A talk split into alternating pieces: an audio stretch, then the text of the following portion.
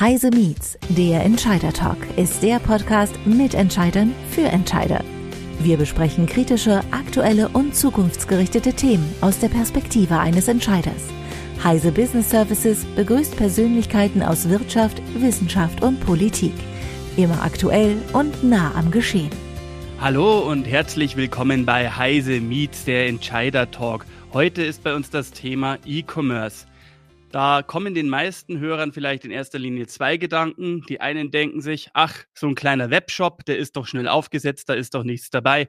Die anderen denken womöglich an die großen Platzhirschen wie Amazon und Zalando und denken sich, ach, ich habe doch irgendwie zu ein kleines Portfolio, ein zu spezielles Produkt. Da kann ich mich doch nicht dran messen, da muss ich mich doch eigentlich an die dranhängen, sonst kann ich mich nicht behaupten. Aber geht das überhaupt sinnvoll in der aktuellen Zeit? Schöpft man damit das Potenzial, das die digitale Zeit heute hat, überhaupt aus? Zu diesem Thema freue ich mich, da zwei Experten, die genau in dem E-Commerce-Bereich sehr aktiv sind, bei uns begrüßen zu dürfen, quasi Hidden Champions im deutschsprachigen E-Commerce-Raum.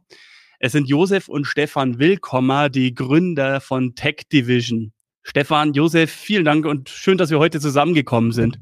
Ja, Sebastian, vielen Dank für die Einladung, dass wir bei dir oder bei euch im Podcast da teilhaben dürfen. Freuen wir uns sehr. Ähm, Stefan Willkommen, mein Name. Du hast mich ja schon kurz äh, vorgestellt, Mitgründer der Tech Division. Ähm, wir sind aus dem, ich sage jetzt mal, Zeitalter des E-Commerces oder des Kickoffs des E-Commerces entsprungen die letzten Jahre, haben uns da in vielen Bereichen jetzt auch weiterentwickeln und begleiten oder dürfen viele nationale und internationale Unternehmen bei deren E-Commerce und Digitalisierungsvorhaben begleiten. Und da werden wir, glaube ich, nachher auch noch ein bisschen mehr hören. Und jetzt gebe ich hier einfach eins weiter an meinen Bruder, den Josef Akasepp. Ja, vielen Dank, Sebastian, auch nochmal für die Einführung.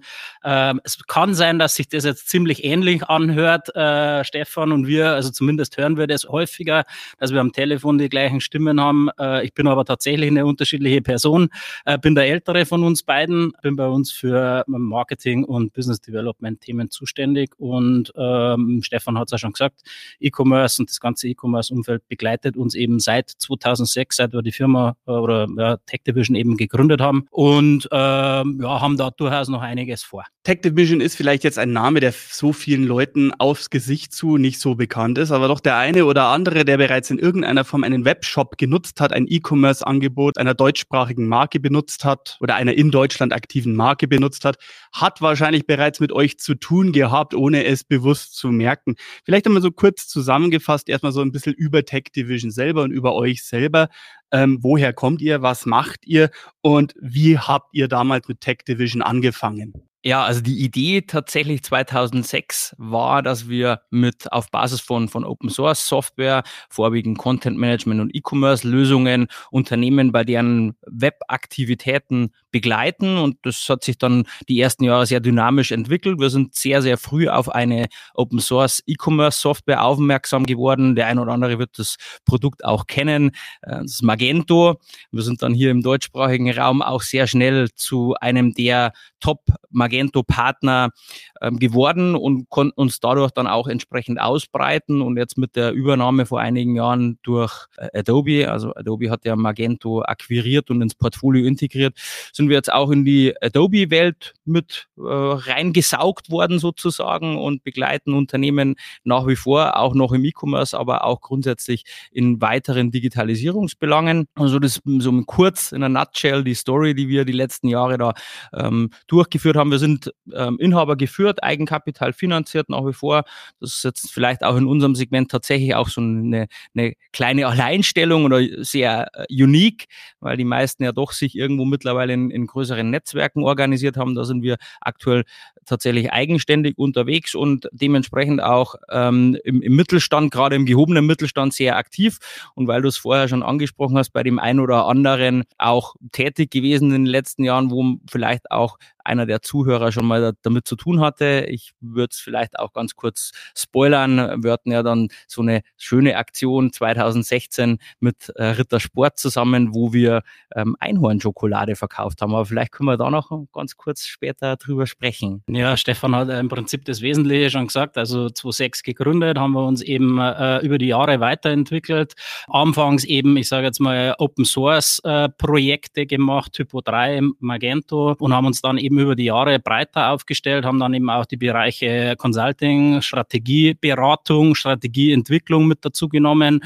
Dann das Thema Online-Marketing und die letzten zwei, drei Jahre sind eben die Bereiche Security und Data Engineering, äh, Data Science noch mit dazu gekommen, sodass wir eben jetzt mittlerweile ein relativ breites Portfolio anbieten können, insbesondere eben für den klassisch deutschen Mittelstand von Erstberatung. Was muss ich denn im Digitalkontext machen? Ist ein Webshop für mich das Richtige oder ist es vielleicht geschickter, dass ich über irgendwelche B2B-Portale erstmal beginne äh, zu verkaufen, über das ganze Thema Portalentwicklung, eben auf Basis insbesondere von Adobe-Technologien, ähm, die es mittlerweile auch speziell für Mittelstand gibt, bis hin zu Online-Marketing und eben last but not least, wie ich es eben schon gesagt habe, eben gerade auch so die letzten zwei Jahre vermehrt das ganze Thema Data Security. Was muss ich denn machen, um meine Webangebote entsprechend abzusichern? Was ist denn da so State of the Art, wenn, wenn man, wenn man die Technologieseite anbelangt, beziehungsweise eben auch generell die Absicherungsseite anbelangt.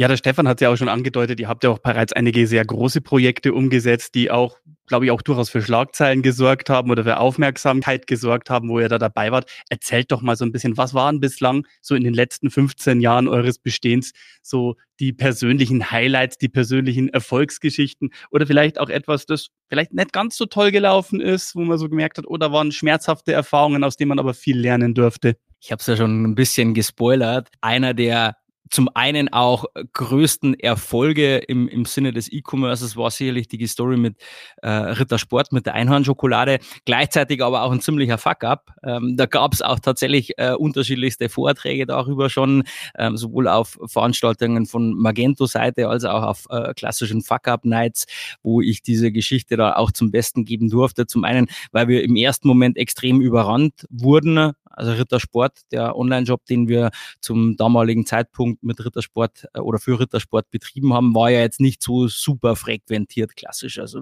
kein Mensch kauft jetzt, außer vielleicht spezielle vegane Produkte oder Sonderserien, die es sonst im Handel nicht gibt, kauft man das ja nicht online. Also zumindest mal normalerweise nicht. Außer es werden spezielle Produkte aufgelegt, die es ausschließlich online gibt. Und so eine Geschichte hat Rittersport eben auch äh, lanciert. Die haben sich im Markt ein bisschen umgehört, so 2016, was ist so ein Trendthema?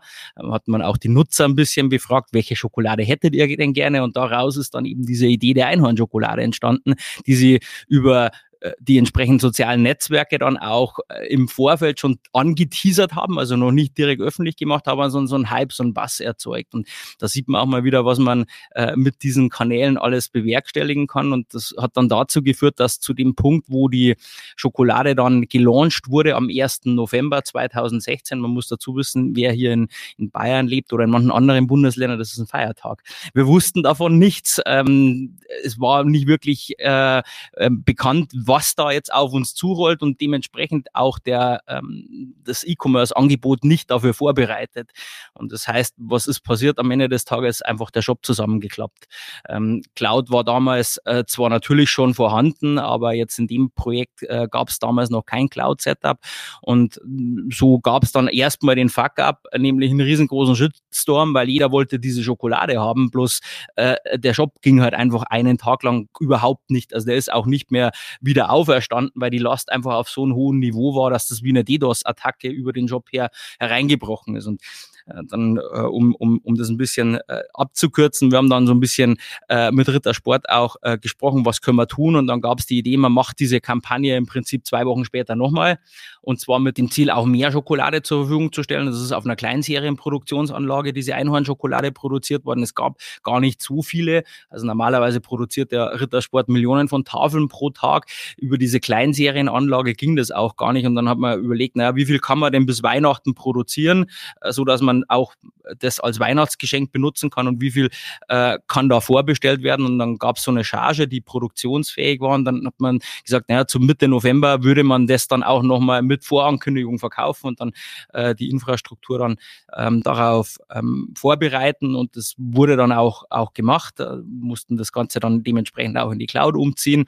Und das Spannende war tatsächlich dann, dass der, der Ansturm halt wirklich so, selbst, also auch beim zweiten Mal nochmal so gigantisch war, dass ähm, das auch uns selber überrascht hat, nur so in kurzen Zahlen. Wir haben in äh, ein Bestellvolumen von 35 Bestellungen in der Sekunde gehabt. Das war zum damaligen Zeitpunkt ungefähr so wie das ähm, Amazon Weihnachtsgeschäft hier in Deutschland an den stärksten Tagen, also hochgerechnet 1,4 Millionen Bestellungen pro Tag, was natürlich schon echt ein gigantisches Volumen war. Und wenn du das mal in der Infrastruktur dann siehst, was da los ist, was da passiert, gibt wenig Situationen, glaube ich, wo man Ähnliches auch, und wir haben dann auch Rücksprache mit, mit Magento damals gehalten, es gab in Europa keinen einzigen Magento-Shop, der jemals so viel Last aushalten musste wie der Shop zu der Zeit damals. Man muss vielleicht noch dazu sagen, das Ganze hat halt wirklich so abstruse äh, Züge angenommen, dass Leute sich quasi im Vorfeld Bots programmiert haben, um quasi möglichst äh, eine Chance zu bekommen, äh, so eine Tafel zu bekommen, äh, so eine Tafel bestellen zu können, weil die quasi nach dieser ersten Welle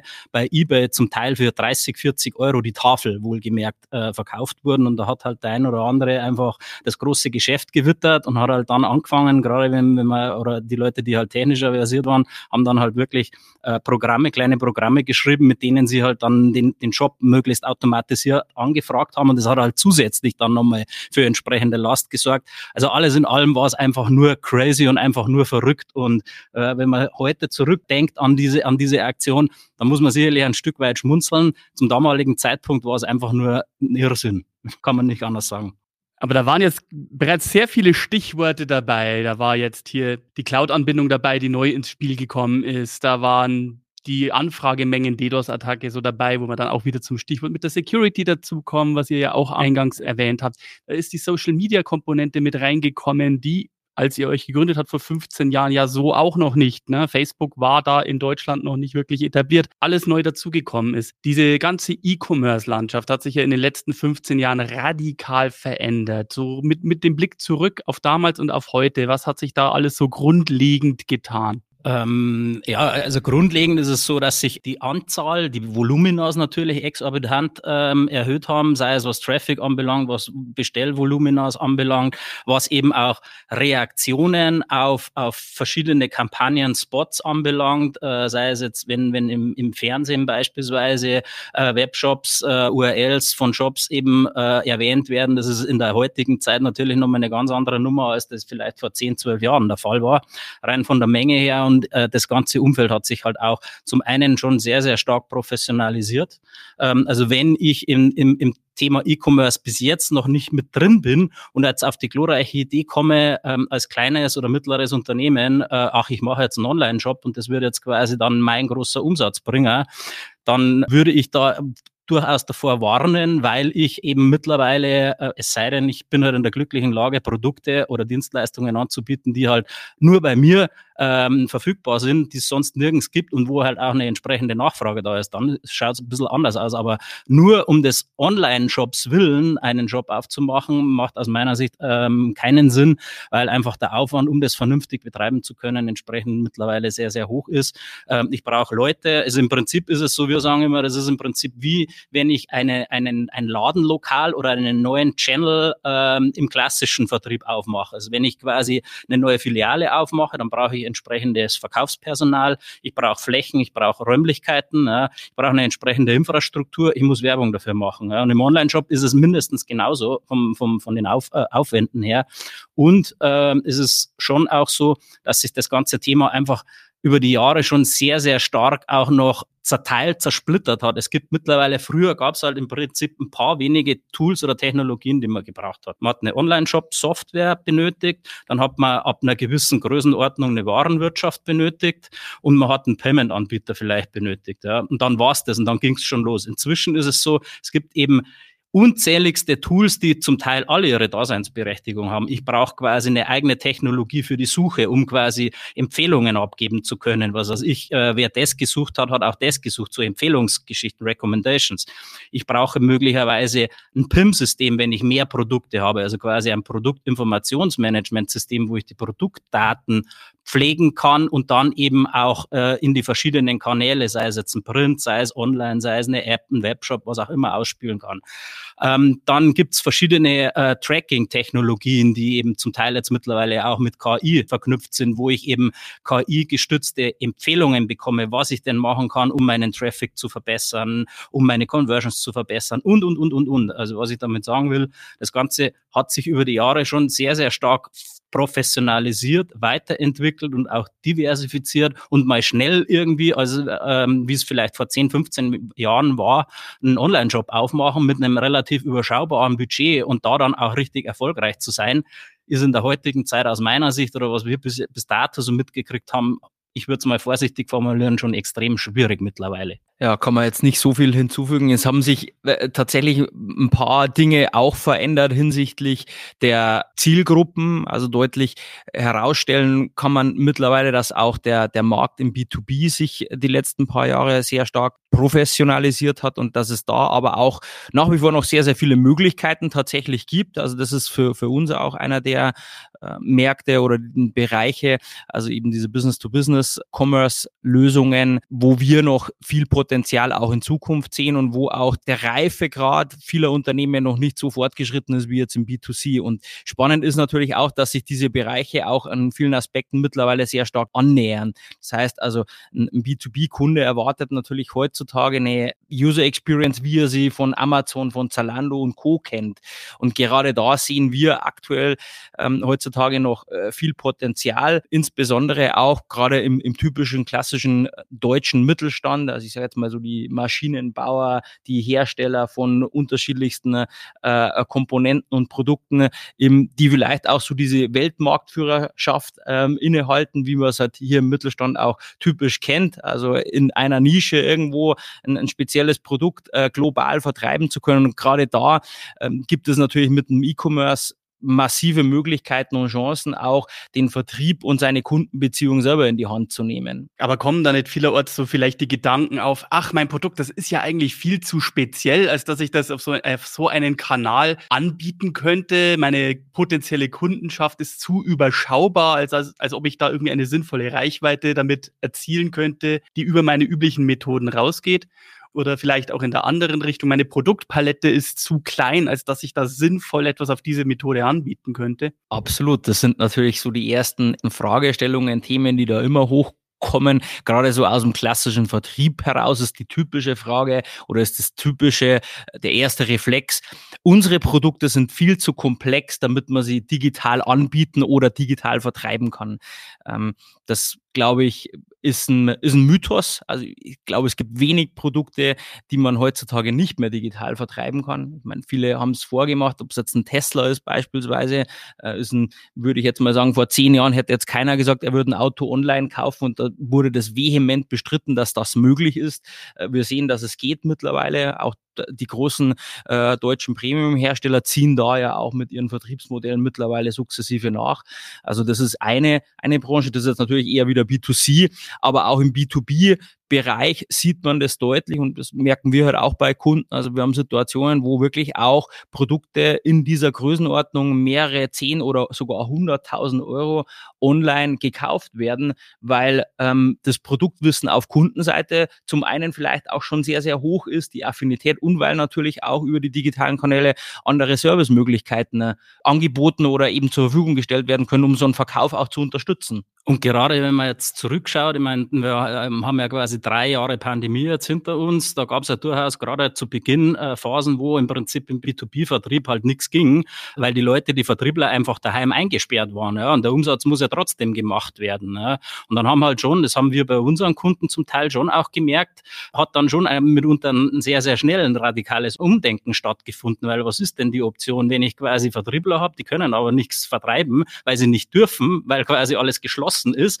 weil sie beim Kunden nicht rein dürfen etc., ähm, dann kann ich natürlich noch einen Hörer in die Hand nehmen, ja, aber besser ist es halt ähm, häufig dann ähm, digitale Kanäle zu nutzen, einen Webshop, wo ich mittlerweile halt auch verschiedene Möglichkeiten habe, den Verkauf eben oder die Beratung zu unterstützen, sei es über Produktkonfiguratoren, über Chat-Funktionalitäten, über entsprechende Videos, die ich dann mit dazu einbinde und so weiter und so fort. Es gibt mittlerweile wirklich jede Menge Support-Möglichkeiten und Ansätze, um auch im B2B und auch oder gerade bei erklärungsbedürftigen Produkten eben online einen Mehrwert ähm, herzustellen, wie es der Stefan vorhin schon gesagt hat. Es gibt aus unserer Sicht mittlerweile eigentlich kaum mehr Produkte, auch ähm, nicht, äh, was jetzt ähm, Budgets oder, oder Kosten anbelangt oder, oder Umsatzgrößen anbelangt, die man online eben nicht verkaufen kann.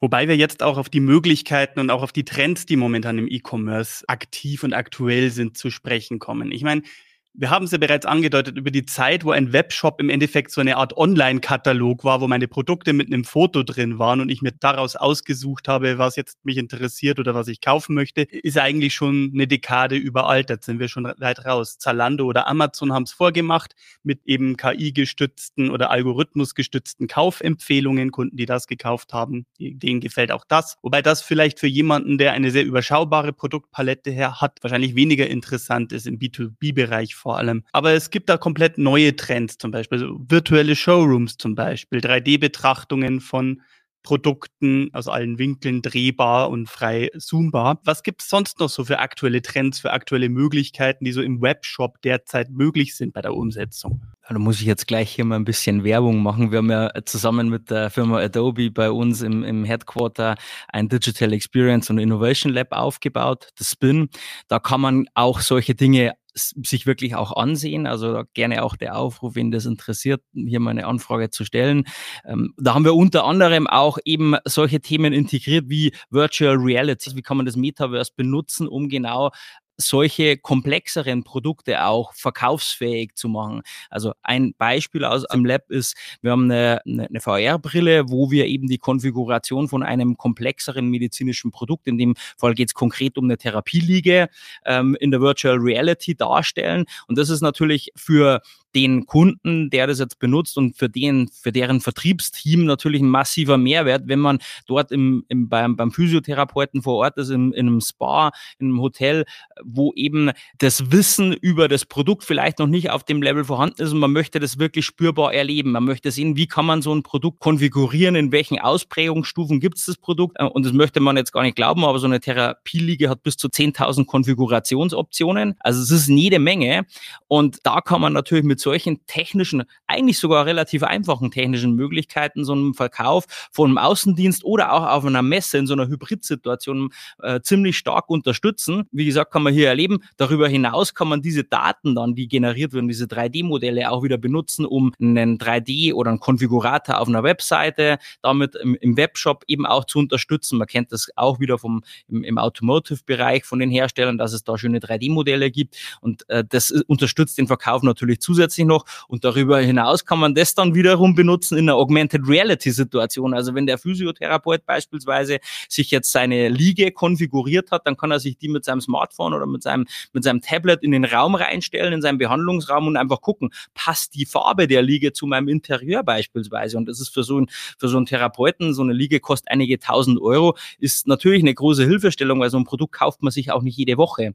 Also ein Investitionsgut. Und von daher, das sind natürlich so praktische Einsatzbereiche, wo man auch wirklich mal sieht, da macht VR, da macht AR einfach auch wirklich Sinn.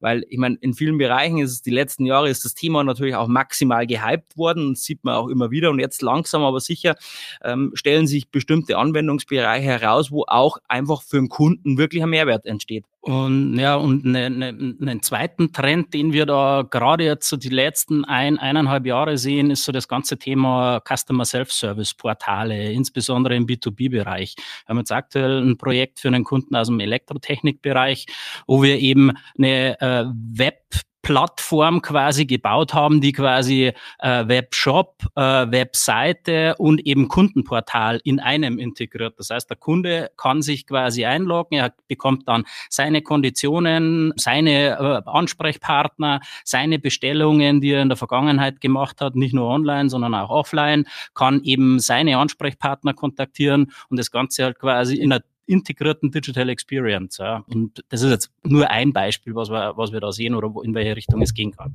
Klingt ja schon ein bisschen so, als wäre die Ursprünglich, sagen wir mal, vor zehn Jahren war noch die Idee, ich habe meine Webseite, ich hänge da jetzt noch einen Webshop dran, dass das ja komplett überaltert ist, dass man jetzt eher so denken muss, Webshop, Webseite und gegebenenfalls auch Dinge wie Social Media Präsenz, das muss jetzt alles eins sein. Das muss jetzt alles innerhalb von einer Plattform Hand in Hand gehen, ineinander übergreifen. Im Prinzip ja, da ist das Schlagwort zu Digital Experience. Ähm, ist wieder ein englischer Begriff. Ähm, da geht's halt äh, um, um ja, das Einkaufserlebnis im Prinzip über digitale Kanäle, aber nicht nur digitale Kanäle, sondern am Ende des Tages geht es halt darum, man, man, will seinem Kunden ein ideales Erlebnis über alle relevanten Kontaktpunkte hinweg bieten. Ja, da gehört offline mit dazu, also ein Ladenlokal, eine Filiale, da gehören Themen dazu wie Customer Support beispielsweise, wenn der Kunde eine Frage hat und im, im Service Center anruft, wie, wie wird er denn da wahrgenommen, wie wird darauf reagiert und da gehören natürlich auch die verschiedenen digitalen digitalen Kontaktpunkte dazu. Das kann eine Webseite sein, das kann ein Online-Shop sein, das können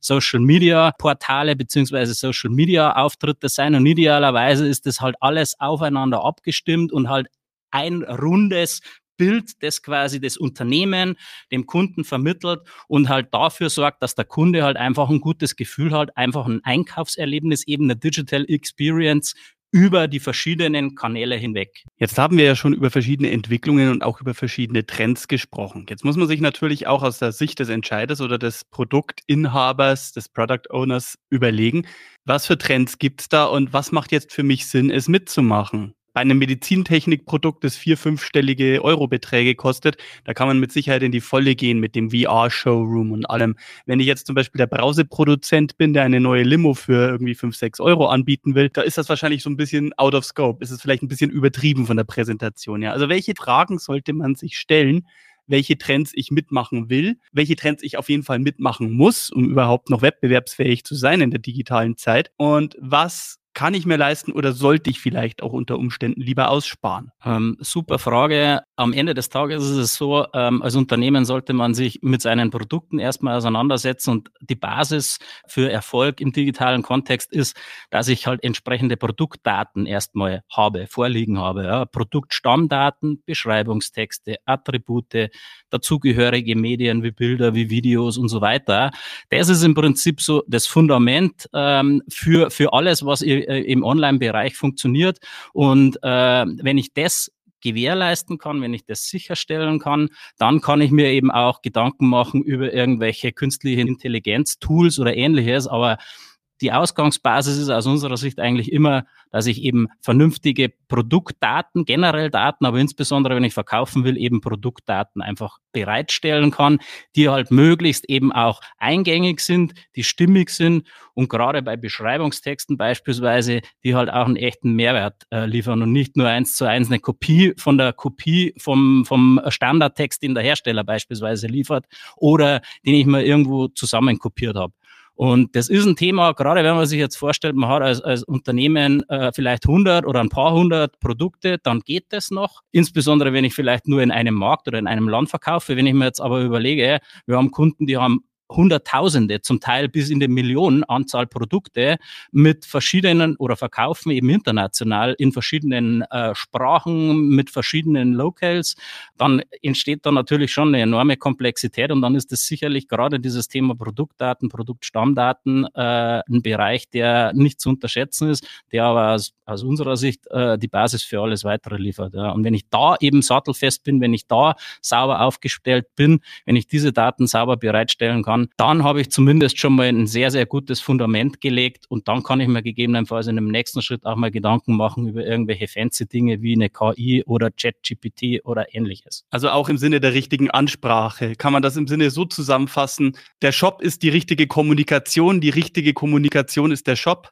Lass, lass es mich mal so beantworten, um dem Ganzen vielleicht auch noch einen, einen Rahmen außenrum zu geben. Also ähm, der, der Sepp hat jetzt gerade ein bisschen was zum Thema, wie wichtig die Wichtigkeit über, oder über die Wichtigkeit der Produktdaten etwas erzählt. Da würde ich vollkommen zustimmen. Was man natürlich trotzdem noch ins Auge fassen muss, ich habe eine gewisse Zielgruppe und ich muss bestimmte Märkte oder ich möchte bestimmte Märkte bespielen und nicht immer ist der Shop der richtige Kanal für den jeweiligen Markt und für die jeweilige Situation. Und vielleicht, um da mal ein bisschen einen Kontext zu geben, und da würde ich tatsächlich jetzt eine, eine versuchen, auf eine höhere Flughöhe zu gehen, also eher auf eine strategische Ebene. Und das ist auch das, wo wir versuchen, dann Kunden in so einer Phase, die sich noch sehr unsicher sind, abzuholen. Also wir hatten ja eingangs erwähnt, dass wir uns mit dem Thema auch der, der Digitalstrategie oder generell der Strategie, der digitalen Ausleitung einer Unternehmensstrategie mittlerweile auch sehr stark beschäftigen, weil wir halt glauben, dass das äh, der erste oder der wichtigste initiale Punkt und Startpunkt ist, um digital dann auch erfolgreich zu sein, dass ich überhaupt mal beleuchte, naja, was ist, was braucht meine Zielgruppe, wo kann ich einen Mehrwert schaffen, über welchen Kanal kann ich den Mehrwert schaffen und das können unterschiedliche Möglichkeiten sein, bis hin dann dazu, dass man äh, Wege geht, wie beispielsweise jetzt auch, was ja auch so ein Trendthema ist, der Marktplätze. Also Marktplätze im Sinne von wirklich auch vielleicht als Unternehmen wirklich einen eigenen Marktplatz aufzubauen. Also wir haben gerade ein paar so äh, Projekte, wo es genau um das auch geht. Also wirklich so das Thema, äh, wie kann ich meinen, meine klassisch gewachsene Vertriebsorganisation mit meinen vielleicht auch Händlern, Großhändler in meine Herstellerplattform damit einbeziehen und sie nicht abschneiden. Ähm, das ist ja auch immer so eine der, der größten Herausforderungen momentan, dieser Channel-Konflikt. Ich habe einen klassischen Vertrieb, ich habe irgendwie über viele Jahre, Jahrzehnte gewachsene Struktur und ich habe jetzt ein digitales Vorhaben. Eigentlich möchte ich irgendwie zum Endkunden direkt durchdringen, weil diese Daten möchte ich ja auch generieren. Also diese, diese, dieses Datensammeln, ähm, diese First-Party-Data, das ist ja das, was in Zukunft auch immer wichtiger werden wird. Das ist, ist, denke ich mal, jedem auch klar. Aber wie kann ich das tun? Und da, glaube ich, geht es wirklich darum, dass man auf einer strategischen Ebene wirklich auch sich genau anschauen muss, was macht für mein Geschäftsmodell in meiner Konstellation, in meinem Markt Sinn. Und was in, hier in Deutschland Sinn macht, muss nicht zwingendermaßen auch in einem anderen Land oder auf einem anderen Kontinent vielleicht auch sinnvoll sein. Also das ist auch so ein Thema, wo wir dann auch manchmal hergehen und sagen, naja, lass uns einfach in so einem typischen Emerging Market jetzt mal mit einem E-Commerce starten. Ne? Da hast du vielleicht keine Vertriebsstrukturen. Da ist es relativ leicht einzutreten, ohne, also einzutreten im Sinne von, ich habe diesen Widerstand meiner klassischen Struktur nicht. Und das sind so Dinge, die man auf einer strategischen Ebene im Vorfeld beleuchtet. Und wenn man das aufgesetzt hat, dann natürlich am Ende des Tages, wenn es wirklich ins Verkaufen oder wenn es dann reingeht ähm, äh, in den Markt und in, in, in das Thema der, des Produktverkaufs, dann brauche ich natürlich diese äh, Grundlagenarbeit, die der Sepp auch vorhin schon beschrieben hat, das ist natürlich, das muss einfach da sein. Das ist dann in dem Moment einfach Commodity. Das brauche ich einfach. Ich brauche die Daten in einer entsprechenden Qualität und äh, ohne, ohne dem klappt es halt einfach auch nicht. Eingangs ist ja auch nochmal das Stichwort Security gefallen. Das ist, glaube ich, sowieso momentan in aller Munde. Ob es jetzt DDoS-Attacken sind, ob es jetzt Hackerangriffe sind, ob es jetzt irgendeine Form von Phishing ist, wo dann auch Webshops betroffen sein können, indem Leute quasi den eigenen Shop, äh, also eine Phishing-Seite als den eigenen Shop tarnen und damit Kundendaten abgreifen oder Logins abgreifen. Das Gefahrenpotenzial hat sehr zugenommen. Es war vor zehn Jahren hat es auch schon angefangen, möglicherweise mit Sicherheitslücken in irgendwelchen WordPress oder so Joomla-Plugins, in denen der Shop aufgebaut war. Und das Ganze hat bisher ja nur noch mehr zugenommen. Ihr seid auch jetzt, hat ihr ja erwähnt, in diesem Security-Segment sehr aktiv. Also was sind so Gefahren, vor denen man sich wappnen muss, die vielleicht auch heute noch viele Shop-Betreiber noch nicht so wirklich auf dem Schirm haben? Also grundsätzlich, was man natürlich nach wie vor, oder was man mittlerweile, Gott sei Dank, vielleicht um mal das Positive vor, vorne wegzustellen, was man mittlerweile sieht, dass die ähm, Awareness, und das liegt sicherlich auch an den Medien in den letzten zwei, drei Jahren, an den Vorfällen, die es äh, hier auch im, im deutschsprachigen Raum von prominenten Unternehmen gab, die äh, mediale Präsenz ist da gegeben und dementsprechend ist auch die Awareness von Unternehmen äh, deutlich stärker geworden. Also man kümmert sich mehr um das Thema Sicherheit, man ähm, gibt auch dementsprechende Budgets jetzt mittlerweile in diese Richtung auch frei. Äh, das ist schon erstmal sehr, sehr, sehr, sehr gut. Nichtsdestotrotz glaube ich, es ist ein sehr, sehr breites Spektrum. Das ist eigentlich das Problem und was wir nach wie vor immer noch äh, leider Gottes auch sehen, gerade auch im Mittelstand, ist, dass manche Dinge noch sehr laissez-faire äh, ähm, angegangen werden. Da geht's los bei veralteten Softwareprodukten, also veralteten äh, Versionen. Man ist nicht up to date. Das ist schon mal so der, der, der erste Punkt, gerade bei Standardsoftware. Äh, wenn Sicherheitslücken auch am Markt, sage ich jetzt mal, oder in den jeweiligen einschlägigen Marktbereichen frei verfügbar sind, die dann sehr einfach ausgenutzt werden können. Das ist natürlich schon mal so ein, so ein, so ein erstes äh, Einfallstor. Und da sehe ich natürlich nach wie vor auch noch äh, großes Potenzial. Ähm, und dann geht's natürlich natürlich weiter, wenn wir jetzt äh, weiter schauen, auch in, in das Thema, äh, was jetzt gerade so auch passiert. Äh, Social Engineering ist ein, ein Riesending. Also das ist einfach äh, ein, ein massives Thema, was man auch, was man auf einer ganz anderen Ebene auch adressieren muss. Das eine ist das technologische Umfeld, infrastrukturelle Umfeld. Da kann man mit Cloud-Software, mit äh, Software as a Service kann man natürlich schon viel dagegen wirken.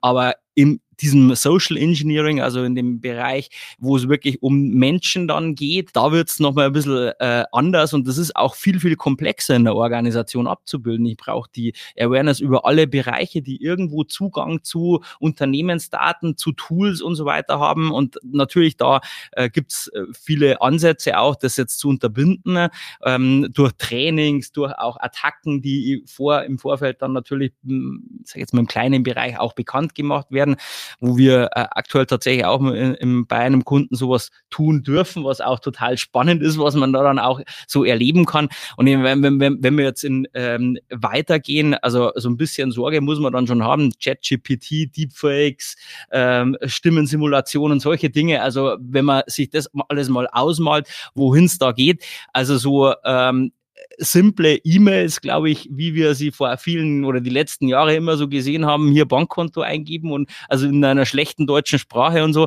das werden wir in Zukunft in der Form äh, auf einem ganz anderen Niveau erleben dürfen. Ja, ein Beispiel ist da so das ganze Thema CEO-Fraud, ähm, wo im Prinzip halt äh, vorgegaukelt wird, ähm, dass eben der Geschäftsführer von einem Unternehmen beispielsweise an eine Kollegin in der Buchhaltung eine kurze Mail schreibt, ganz wichtig, was äh, es muss irgendwas überwiesen werden beispielsweise. Und es soll durchaus schon vorgekommen sein, äh, durch das, dass die Kollegin halt direkt adressiert wurde, dass eben vorgegaukelt wurde, dass halt der Chef tatsächlich auch der Absender ist, dass sowas dann auch mal durchgerutscht ist und dass da halt massiv Schaden entstanden ist und, und äh, ähm, mein, wie der Stefan vorhin schon gesagt hat, ähm, es sind im Prinzip eigentlich zwei Komponenten, die da bei dem ganzen Security-Thema aus unserer Sicht mit reinspielen. Das eine ist diese ganze technische Komponente. Da gibt's mittlerweile sehr, sehr viel. Da wird auch sehr, sehr stark nachgerüstet, gerade auch im Mittelstand. Und dann gibt's aber halt noch diese soziale Komponente, die menschliche Komponente. Und häufig ist es halt so, wenn man sich dann solche Angriffe oder zum Teil auch wirklich erfolgreiche Hacking-Aktionen in Anführungsstrichen anschaut, dann stellt man halt häufiger auch fest, dass dass das Problem halt dann tatsächlich bei einem Mitarbeiter war, der halt eine Mail einfach oder einen Mail-Anhang geöffnet hat, äh, im guten Glauben, dass das ein PDF ist oder irgendwie eine Grafik und hat sich dadurch halt dann entsprechende Schadsoftware ähm, eingefangen oder Klassiker ist auch, sehen wir halt auch sehr, sehr häufig Passwörter. Dass halt einfach Passwörter mit irgendwie, keine Ahnung, eins, zwei, drei Test oder, oder ähnliches oder Geburtsdatum oder was auch immer äh, verwendet wird und am besten dann noch ein Passwort für sämtliche Tools und sämtliche Zugänge. Und da glaube ich, also wie gesagt, da kann man sehr, sehr viel machen. Da, da muss auch jedes Unternehmen aus meiner Sicht eben ähm, ähm, die Mitarbeiter entsprechend sensibilisieren, weil einfach vieles von dem, was da an potenziellen Gefahren herrscht, erst eben über die Schiene kommt und man da durch Awareness und durch ein bisschen Schulung und, und Sensibilisierung des Teams auch entgegenwirken kann. Ja, Social Engineering ist definitiv ein Themenkomplex. Ich glaube, den können wir hier mal eine eigene, komplett eigene Folge einräumen. Da können wir an dieser Stelle jetzt in der Zeit, die uns bleibt, nicht tiefer drauf eingehen, also dem nicht äh, Genüge tun, glaube ich. Vielleicht zum Abschluss noch einmal, um nochmal die, in die Perspektive eines Entscheiders, eines KMUs oder ein, also eines kleinen oder mittelständischen Unternehmens zurückzugehen. Wenn ich jetzt heute mir eine E-Commerce-Strategie zurechtlegen möchte, welche grundlegenden Tipps, welche grundlegenden Überlegungen gibt es da für eine passende Strategie? Ein paar sind ja schon genannt worden, aber vielleicht mal so kurz zusammenfassend. Ja, ich habe es vorhin schon ein bisschen durchklingen lassen. Ähm, als allererstes, glaube ich, äh, muss man seine ähm, Digitalstrategie aus seiner oder sein digitales Geschäftsmodell aus seinem Geschäftsmodell herausleiten. Das heißt also, das digitale Geschäftsmodell, das sich mit möglicherweise mit einer E-Commerce-Plattform abbilden möchte, wird sich in vielen Punkten sicherlich grundlegend von meinem konventionellen Geschäftsmodell unterscheiden und auch unterscheiden müssen, weil ich im digitalen Kontext einfach andere Anforderungen auch meiner Kunden äh, ausgesetzt sein werde. Und das ist eigentlich so der erste Punkt, ähm, wirklich zu sagen, naja, habt ihr ein digitales Geschäftsmodell mit einer entsprechenden digitalen Strategie, auf der man aufsetzen kann. Und wenn das grundsätzlich schon mal so weit ausgearbeitet ist, die Märkte auch klar sind ähm, und auch das Modell so weit klar ist, dann ist eigentlich so der, der nächste Schritt, dass ich die, die Grundlagen dafür schaffe. Eine der Grundlagen hat der Sepp vorhin schon genannt, ist das ganze Thema die Organisation der Daten, die ich benötige, um meine Produkte dann in den digitalen Kanälen auszuspielen. Das ist das eine. Dann natürlich ähm, zum anderen auch, wenn ich, wenn es um eine eigene E-Commerce-Plattform oder vielleicht auch um einen eigenen Marktplatz geht, äh, mir die richtigen Technologien anzuschaffen. Daran auch ganz klar ähm, eine, eine auf Basis einer Digitalstrategie überlegen, ähm, ist es eine, ist es eine Make- oder eine Buy-Strategie? Also möchte ich vielleicht, weil mein Geschäftsmodell so speziell ist, Software oder meine Plattform wirklich selber bauen mit entsprechenden Komponenten oder gehe ich auf Standardsoftware? In, ich würde jetzt mal sagen, in Vielzahl der Fälle ist Standardsoftware einfach ähm, eine, eine gute Lösung, insbesondere wenn mein Geschäftsmodell jetzt nicht so unique ist, dass ich ähm, einen hohen ähm, Veränderungsgrad oder eine hohe Anpassungsfähigkeit der Software benötige. Und dann geht's natürlich weiter. Äh, wie geht's dann? Äh, was ist der nächste Schritt, wenn ich diese Themen mal äh, angepackt habe? Wie bringe ich diese Pro äh, dieses Produkt oder wie bringe ich diese Plattform dann auch in den Markt? Wie verbreite ich sie bei meinen Kunden? Im B2B-Kontext sicherlich ein bisschen anders wie im B2C-Kontext. Wie kann ich meinen Bestandskunden Kunden, äh, wie kann ich die aktivieren, über welche Kanäle kann ich die auf die Plattform draufholen. Und äh, dann äh, geht es natürlich auch parallel noch darum, dass ich auch meine, meine Belegschaft, meine Mitarbeiter äh, in dieses Thema frühzeitig mit einbeziehe und schaue, dass ich ähm, da dann einen, einen möglichst hohen Buy-in habe, weil das ist ja auch immer eine Veränderung. So digitale Vertriebskanäle äh, oder auch generell Digitalisierung bedeutet ja auch an vielen Punkten einfach eine starke Veränderung in der Organisation Organisation und da brauche ich natürlich auch äh, einen entsprechenden Change-Prozess und ein Change-Management außenrum. Das glaube ich ist auch eins der Punkte, die man da mitgeben äh, kann, einfach auch diese Transparenz in diesem Bereich auch zu schaffen äh, und auch Ängste abzubauen. Ja, und vielleicht noch ergänzend, ich oder wir glauben, dass es einfach wichtig ist, dass sich Unternehmen, egal welche Branchen, egal welche Größe, versuchen einfach intern entsprechendes Know-how aufzubauen. Ja, also ich äh, oder wir halten es für nicht sonderlich zielführend, wenn ich quasi alles an den Dienstleister ausgliedere äh, und äh, in der Hoffnung, dass der Dienstleister halt, wenn ich dem ein paar Scheine über einen virtuellen Zaun werfe, dann macht er das schon äh, für mich und alles ist gut. Nein, aus unserer Sicht ist es so, es muss ähm, das Know-how intern aufgebaut werden. Und für uns als Dienstleister ist es tatsächlich auch immer am besten und die Ergebnisse sind am Ende, am Ende des Tages auch am besten für alle Beteiligten, wenn man sich auf Augenhöhe einfach auch unterhalten kann, wenn man auf Kundenseite Leute hat, die Ahnung haben, die eben in der Materie auch drin sind, mit denen man sich dann durchaus auch mal, wie gesagt, auch mal reiben kann. Ähm, also wie wenn es so ist, dass wir quasi halt als Dienstleister einfach nur nach bestem Wissen und Gewissen agieren. Weil am Ende des Tages ist es so, es ist ja das Business vom Kunden schlussendlich. Ja. Er muss sich entsprechend stark involvieren. Und aus, äh, aus unserer Sicht ist es halt auch unbedingt erforderlich, dass von Kundenseite eben auch ein äh, entsprechendes Commitment kommt, ja, im Sinne von, ich habe hier Mitarbeiter, die sich um dieses Digitalthema kümmern, die das Ganze eben ähm, weitertragen sozusagen uh, und für mich, für mein Unternehmen den, äh, die Verantwortung für dieses Digitalthema eben auch über, übernehmen. Das wird ein Dienstleister in der Form so nie leisten können, wie das das Unternehmen oder eine Abteilung oder Mitarbeiter von einem Unternehmen machen können oder sollen. Ja, ich sehe schon, das ist ein sehr großer Themenkomplex, über den wir jetzt noch sehr, sehr viel länger reden können. Leider kommen wir jetzt ans Ende unserer Gesprächszeit, aber ich denke, das ist durchaus ein Thema, zu dem wir zu einem späteren Zeitpunkt hier bei Heise Meets auch nochmal zurückkehren sollten, denn ich glaube, es ist bei weitem noch nicht alles gesagt. Liebe Zuhörer, liebe Zuhörerinnen, haben Sie da auch Erfahrungen gemacht oder haben Sie irgendwelche Eindrücke kontaktieren Sie uns gerne. Wir können da zu diesem Thema gerne nochmal weiter nachhaken und was weiteres machen. Ich bin sehr an Ihrem Feedback dazu interessiert. Ansonsten, ich hoffe, Sie konnten sehr viel lernen und haben sehr viele interessante und auch wichtige Eindrücke für die Zukunft und für Ihr Unternehmen oder generell Ihre Entscheidungen und Strategien mitgenommen. Ich darf mich nochmal sehr herzlich bei Stefan und Josef bedanken für dieses Gespräch und für Ihre Einblicke. Es war sehr erbaulich und sehr interessant. Und ich hoffe, auch Sie, liebe Zuhörer und Zuhörerinnen, bald wieder an dieser Stelle zu einer weiteren Folge von Heise Meets begrüßen zu dürfen. Danke dir. Ja, vielen Dank für die Zeit und für die Möglichkeit des Interviews. Das war Heise Meets, der Entscheider-Talk. Sie wollen mehr erfahren? Dann besuchen Sie uns auf heise-meets.de. Wir freuen uns auf Sie.